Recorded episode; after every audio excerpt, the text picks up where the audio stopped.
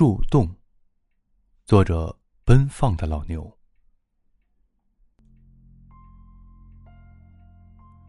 比理想中的顺利，没费多少功夫就找到了那个地方。实现愿望的机会到了，本应感到无比兴奋的我，此时却从心中涌起一股转身就跑的冲动。我的妈呀，这才是他真正的模样吗？树洞的传说我老早就听说过了，但直到那个老人告诉我，我才相信他是真的。我就是最好的例子，他说道。他没有告诉我自己当年究竟向树洞许了什么愿望，但从他一脸沧桑的神色看得出来，他并没有因此而开心多久。许下一个愿望，你就要永远失去另外一个实现自己其他愿望的机会。这就是树洞法则。老人说道。而这个法则亘古不变。初二的数学课上，我神情专注的在笔记本上罗列我的愿望清单：篮球比赛中的得分王，期末考试的第一名，父母从此不再吵架，还有就是……我望了一眼隔壁排和我只隔着一条通道的女孩子，回头在笔记本上郑重的写道。让陈薇薇成为我的女朋友。陈薇薇从小学起就跟我同班了，初中又分在了一个班级。我喜欢她已经很久了，清秀的脸庞和天然呆的神情，让我痴迷。如果我们能在一起的话，侯叔好，起来回答问题。这时候，一个尖锐的声音喊道。我慌慌张张的站起来。这个有点凶恶的女人是我们的数学老师兼班主任，黄华锦。虽然大家都不喜欢她，但是她带领的班级却总可以在年级里名列第一，成绩斐然。不过成绩好是有代价的，那就是过于操劳。据说她刚进学校时也是一个五官清秀的小女孩，可现在只有三十几岁。却老得跟大妈似的。我勉勉强强答出了问题，好不容易挨到了放学。书豪，这道题我不大会，帮我看看好吗？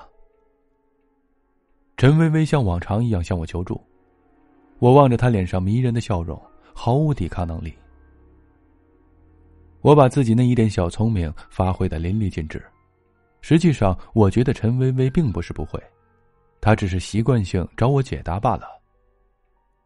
正想趁机跟他多聊几句，旁边突然有人说道：“哎，陈薇薇，你男朋友来了。”我望向窗外，那里有一个穿着蓝色篮球服、剪着寸头的少年，从他的眼神里，我可以感受到一股强烈的敌意。对，陈薇薇是有男朋友的。陈薇薇和赵勇拍拖，不过是半个月前的事儿。赵勇以前一直是我们班的篮球队主力，阳光帅气，有不少女孩子为他着迷。可我觉得陈薇薇应该不会是那种被他吸引的女孩子。可他们就是在一起了。不过讽刺的是，赵勇这两天在路上摔断了腿，被迫退出了篮球队，而我也捡着了这个机会，顺利的以替补身份加入了队伍。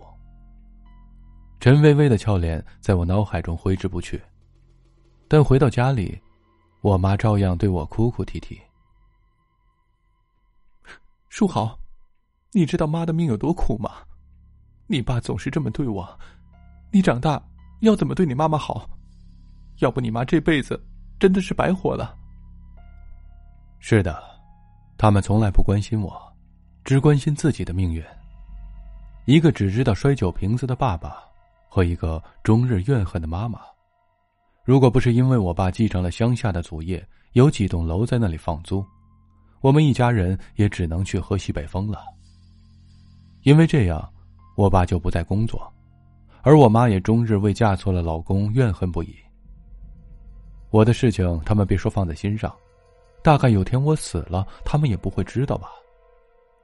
这样的父母，不如消失算了。邪恶的念头一闪而过。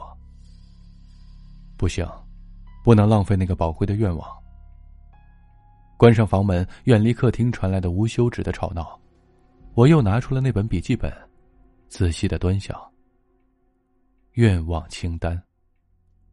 我想和陈薇薇在一起，我也想在篮球比赛上大显身手，成绩如果考第一名也是挺风光的。对于我这样一个饱受冷落的小孩来说，愿望一个是不够的。但他偏偏只能听你说一个，真是捉弄人。篮球场上，我一个三步上篮，球进了。中场休息，队友一脸喜悦的递给我矿泉水。这时候，场边有个人走过来，是一瘸一拐的赵勇。他才打了几天球，上了场跟练习是两回事儿，你们知道吗？赵勇用很不友好的语气对他们说，完全无视我的存在。我心中清楚，他知道我喜欢陈薇薇的事情，而且耿耿于怀。当然，我对这个瘸子也没什么好感，他凭什么占有我喜欢了这么多年的陈薇薇？但这件事儿毕竟还给我带来了一些不快。午饭后，我照例留在学校里自修，因为不想回家见到那两张永远不高兴的面孔。这时候，我注意到和我一样不高兴的人似乎还有何晶，她是我们班成绩最好的女生，同时也是同级里最好的。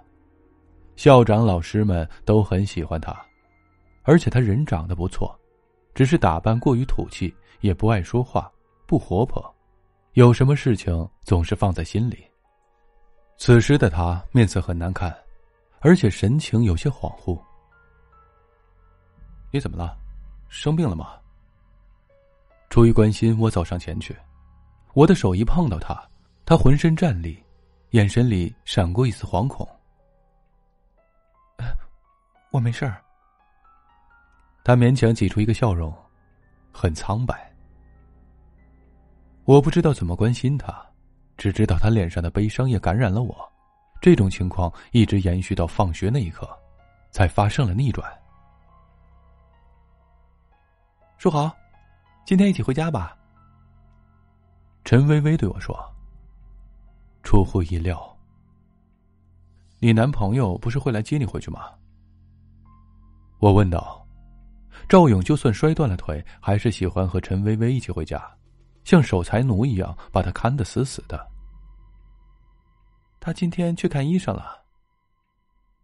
陈薇薇说：“不知道是不是我听错了，我觉得他语气里有一丝轻松。”不用说，我的心情大好。我们很久没有一起搭公交车一起回去了，一路上有说有笑的。